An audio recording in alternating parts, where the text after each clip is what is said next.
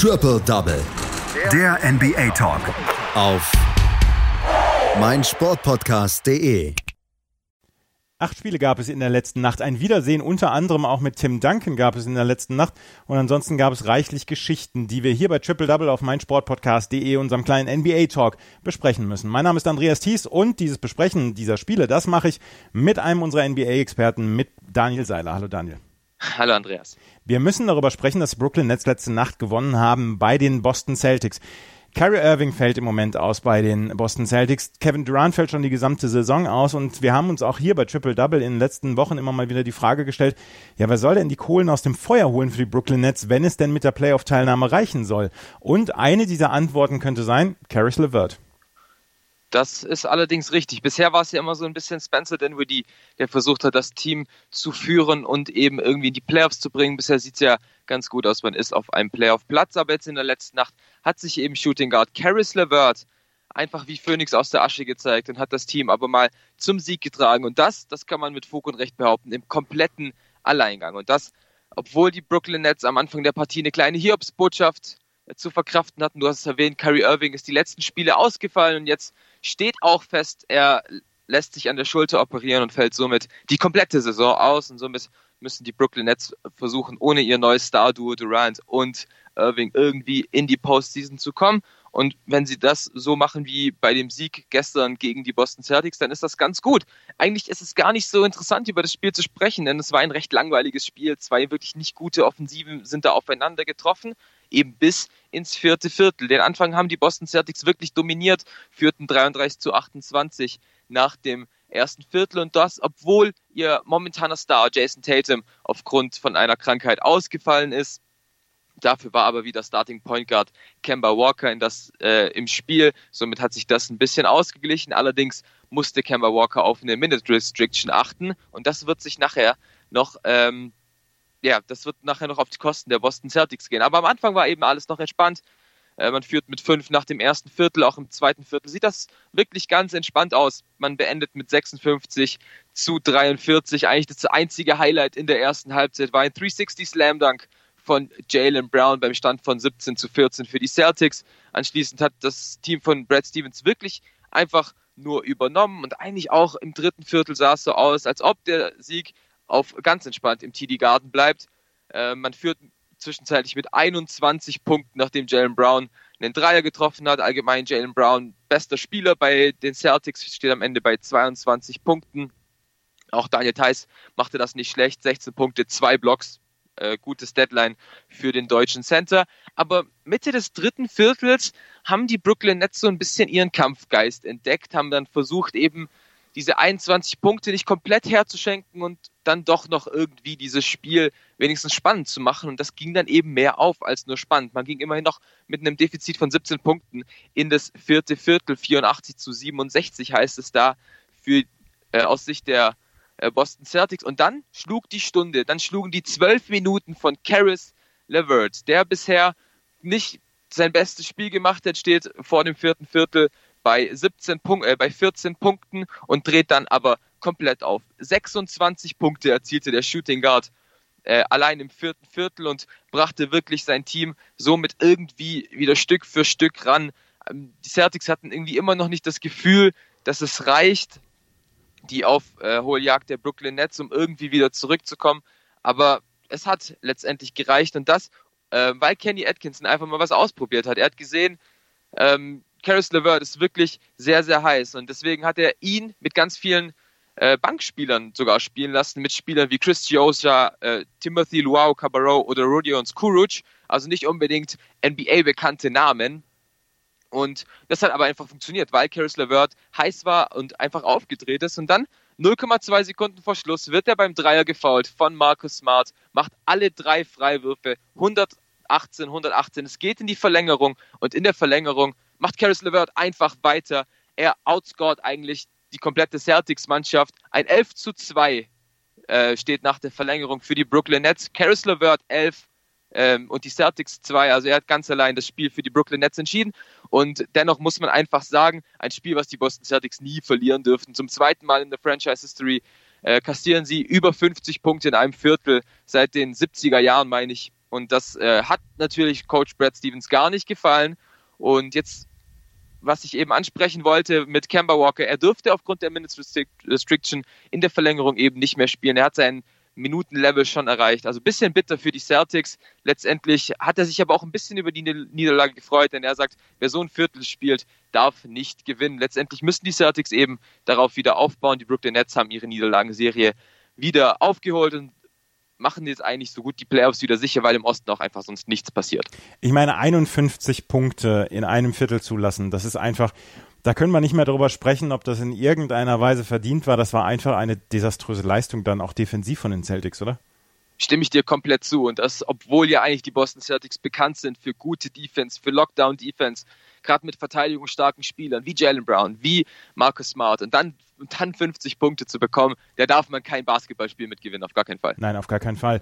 Die Brooklyn Nets gewinnen mit 129 zu 120 bei den Boston Celtics und Caris LeVert holt dann 51 Punkte. Ein zweites Spiel, was wir uns letzte Nacht ein bisschen genauer angeguckt haben, das ist das der Philadelphia 76ers bei den Los Angeles Lakers. Und man muss dann auch sagen, dass die Philadelphia 76ers auch ohne Joel Embiid ähm, quasi chancenlos sind bei den Lakers, oder? Und es sind eben nicht nur Joel Embiid, auf den die Sixers verzichten müssen. Es fehlte es fehlten drei wichtige Spieler der Starting Five, nämlich Joel Embiid, Ben Simmons und vor dem Spiel fiel jetzt auch Josh Richardson aus. Also mussten die Philadelphia 76ers schauen, wie sie eben gegen diese Superstar-Macht der Los Angeles Lakers ankommen. Und das hätte eben am Anfang eigentlich gar nicht so, so schlecht funktioniert, weil die 76ers einfach heiß waren von der Dreierlinie, weil sie schnell Basketball gespielt haben und einfach auch die LA Lakers so ein bisschen überrascht haben mit ihrer Spielweise. Furkan Korkmaz war wirklich sehr heiß, Tobias Harris hat gut angefangen und man sah leichte Parallelen zum Spiel am Sonntag gegen die LA Clippers, die, ich sage jetzt mal, Underdog Sixers haben gut aufgespielt und eben den übermächtigen Gegner aus LA. Also da haben wir wieder die Parallele sehr, sehr überrascht und führten tatsächlich nach dem ersten Viertel mit 35 zu 28. Und das einfach auch, weil LA noch nicht so wirklich warm war. Das änderte sich aber im zweiten Viertel. Besonders äh, Anthony Davis ist dann plötzlich aufgewacht. Ähm, alleine 13 Punkte, ähm, nee, 13 Punkte war zwischenzeitlich sogar der Vorsprung der Philadelphia 76ers. Anthony Davis hat 18 Punkte im zweiten Viertel erzielt. Ein 42 zu 10 Run der LA Lakers sorgte dann aber relativ schnell für klare Verhältnisse im Staples Center und brachten die LA Lakers auf die Siegerstraße 65 zu 54 heißt es da zur Halbzeit und das weil einfach die Lakers mehr als nur heiß waren. 17 von 19 Field Goals gingen rein. Und somit kann man eigentlich das Spiel nicht mehr abgeben gerade weil LA auch die Defense ein bisschen angehoben hat auch äh, Anthony Davis die Defense ein bisschen angehoben hat steht am Ende bei vier Steals zwei Blocks der hat dann eben auch dafür gesorgt, dass die Philadelphia 76ers um eben eigentlich den einzigen wirklichen Star Tobias Harris eben nicht mehr weit kommen. Und dann im dritten Viertel machten die Lakers das halt auch einfach sehr, sehr gut. LeBron James fing auch an, wieder einfach zu zocken. Er versenkte ein Logo vom Dreier, spielte tolle Assists, unter anderem für Dwight Howard, der fehlerlos aus dem Feld blieb. Und somit hat LeBron James, obwohl er nur im Anführungszeichen 22 Punkte erzielt, sein Team dann doch irgendwie angeführt und das dann eben, weil eben auch Anthony Davis der Superstar geliefert hat, steht am Ende bei 37 Punkten. Im vierten Viertel kamen dann die Sixers zwar nochmal zurück auf bis zu neun Punkte, allerdings dann äh, Transition Dreier von Anthony Davis, ein Stil von LeBron James, somit war man wieder bei 113 zu 99. Dann nahmen beide Trainer ihre Starte vom Feld, Garbage Time zwei Minuten vor Schluss und somit äh, gewannen die Lakers dann doch relativ äh, entspannt 120 zu 107 gegen ein dezimiertes Philadelphia. Die Philadelphia 76ers haben ja sogar noch einiges, wofür sie spielen können. Nach unten geht gar nichts mehr. Also äh, da sind sie komplett safe, weil sie auf Platz 6 im Moment in der Eastern Conference knapp ja acht Spiele äh, neun Spiele sogar Vorsprung auf die Brooklyn Nets haben. Nach oben geht allerdings noch einiges. Da gibt's ja noch einiges, wofür sie spielen können. Platz 4 Miami Heat sind im Moment äh, nur zweieinhalb Spiele weg. Da gibt's ja noch einiges, oder? Im Osten geht nach oben für die 76ers ganz, ganz viel. Da muss eben die Mannschaft von Brad Brown einfach drauf hoffen, dass die Starter eben bald wieder zurückkehren. In Joel Embiid, in Ben Simmons und ja, Josh Richardson kann man da vielleicht noch ein bisschen außen vor halten. Aber gerade die beiden sind natürlich die Schlüsselspieler bei den Sixers und nach oben geht eben ganz viel, weil der Osten halt ein sehr die eine sehr top-heavy Conference ist. Man hat sehr starke Mannschaften ganz oben drin mit Milwaukee, mit Miami, ist, die Celtics und eben Philadelphia, die Heat. Und man versucht natürlich in der ersten Runde einen von diesen Teams aus dem Weg zu gehen. Das heißt, der, der Fünfter wird, hat schon eine sehr, sehr undankbare Aufgabe. Das heißt, die 76ers werden jetzt in den nächsten Wochen, denke ich, auch ganz, ganz viel darauf legen, ähm, den Heimvorteil zu bekommen. Denn nach unten, wie du sagst, ist eigentlich gar nicht mehr so viel möglich. Eigentlich stehen die acht Playoff-Teilnehmer im Osten schon fest. Die Platzierung ist jetzt halt nur noch wichtig. Und ähm, ja, die Philadelphia 76ers wollen irgendwie in den Heimvorteil, wenn da halt nicht die Auswärtsschwäche wäre. Das war die neunte Auswärtsniederlage in Folge.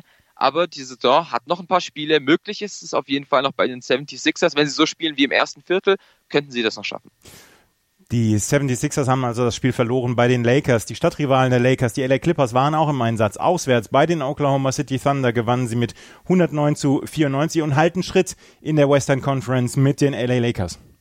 Und die LA Clippers scheinen tatsächlich ihre Zehner-Rotation gefunden zu haben. Also die, Akqui die Akquisition von Marcus Morris und von Reggie Jackson scheint wohl wirklich Früchte getragen zu haben, denn die LA Clippers pflügen seitdem tatsächlich wirklich durch die Liga und haben jetzt den zweiten Platz im Westen eben auch festgemacht und das im dritten Matchup in dieser Saison gegen die OK City Thunder und das äh, und die ersten zwei Matchups gingen schon wirklich sehr sehr eng aus, beide bis in die ähm, bis ins Ende der regulären Spielzeit waren beide sehr knapp. Das kann man von der letzten Partie nicht unbedingt behaupten. Ähm, erst zu Beginn der Partie, Paul George kam ja zurück nach Oklahoma, äh, hat da auch netten Applaus bekommen. Ihm nimmt es wohl auch keiner krumm, dass er Oklahoma verlassen hat. Und anschließend haben die Clippers einfach wirklich sehr, sehr gut übernommen. 25 Punkte von Kawhi Leonard stehen am Ende auf der Habenseite und das haben die Clippers einfach über das komplette Spiel ähm, so durchgeführt. In den Anfangsminuten wirklich durch eine ganz, ganz starke Defense äh, Oklahoma gar nicht zum Zug kommen lassen. Äh, man, man führte mit 13 Punkten im ersten Viertel. Letztendlich kam dann OKC nochmal zurück im zweiten Viertel, dank eben Dennis Schröder, der die zweite Unit wirklich gut angeführt hat, steht am Ende bei 24 Punkten, war der Topscorer der Thunder. Aber als dann die LA Clippers ihre eigenen Starter um Kawhi Leonard, um Paul George, Patrick Beverly eben wieder draufgebracht haben, hatten die Oklahoma City Thunder eigentlich keine Chance mehr und Mitte des dritten Viertels war dann die Partie eigentlich auch schon wirklich mehr beendet. Es wurde nicht mehr spannend. Beide Teams haben so ein bisschen die Uhr nur noch runterspielen lassen. Oklahoma hat noch geschaut, wer vielleicht gut performen kann und neben Dennis Schröder waren es dann eben noch die altbekannten Shea Gilgis Alexander, Danilo Gallinari. Chris Paul hat tatsächlich äh, auch 14 Punkte erzielt in 31 Minuten, aber die Oklahoma City Thunder waren nie so gefährlich für die LA Clippers, deswegen ein sehr ungefährdeter Sieg für den Second Seed im Westen. Die LA Clippers gewinnen also auch. Neben den LA Lakers stehen aber immer noch fünfeinhalb Spiele hinter den Lakers. Fünf weitere Spiele gab es noch, die im Schnelldurchlauf. Die San Antonio Spurs hatten letzte Nacht einen neuen Head Coach. Tim Duncan hat übernommen für Greg Popovich, der verhindert war. Und zack, gewinnen die San Antonio Spurs bei den Charlotte Hornets mit 104 zu 103 und die John Murray mit 21 Punkten und vielleicht ist das ja schon jetzt die Staffelübergabe von Greg Popovich auf Tim Duncan. Wir werden es erleben, sollten wir allerdings nicht überbewerten. Die New Orleans Pelicans verlieren zu Hause gegen die Minnesota Timberwolves mit 134 zu 139 in einer High-Scoring-Affair, in der beide Mannschaften in einem Viertel mehr als 40 Punkte machten, war Malik Beasley für die Minnesota Timberwolves mit 28 Punkten der beste Mann, auch wenn Drew Holiday auf Seiten der Pelicans mit einem Triple-Double mit 27 Punkten, 10 Rebounds und 12 Assists überzeugen konnte. Die Golden State Warriors immer noch ohne Steph Curry gewinnen bei den Denver Nuggets trotzdem überraschend mit 116 zu 100. Ähm, Eric Pascal mit 22 Punkten und 5 Rebounds konnte für die Golden State Warriors überzeugen. Die Toronto äh, Raptors gewinnen bei den Phoenix Suns mit 123 zu 114. Pascal Siakam mal wieder mit 33 Punkten erfolgreich und die Sacramento Kings gewinnen zu Hause gegen die Washington Wizards mit 133 zu 126. Bradley Beal zum 19. Mal zwar über 25 Punkte für die Washington Wizards hintereinander, aber die Aaron Foxes 31 Punkte waren dann doch noch ein Stückchen besser. Das waren die acht Spiele der letzten Nacht. Morgen geht's weiter hier mit Triple Double auf meinsportpodcast.de. Das war Daniel Seiler, der seine Expertise zu den drei wichtigsten Spielen der letzten Nacht brachte. Vielen Dank, Daniel. Vielen Dank. Triple Double. Der NBA Talk. Auf meinsportpodcast.de.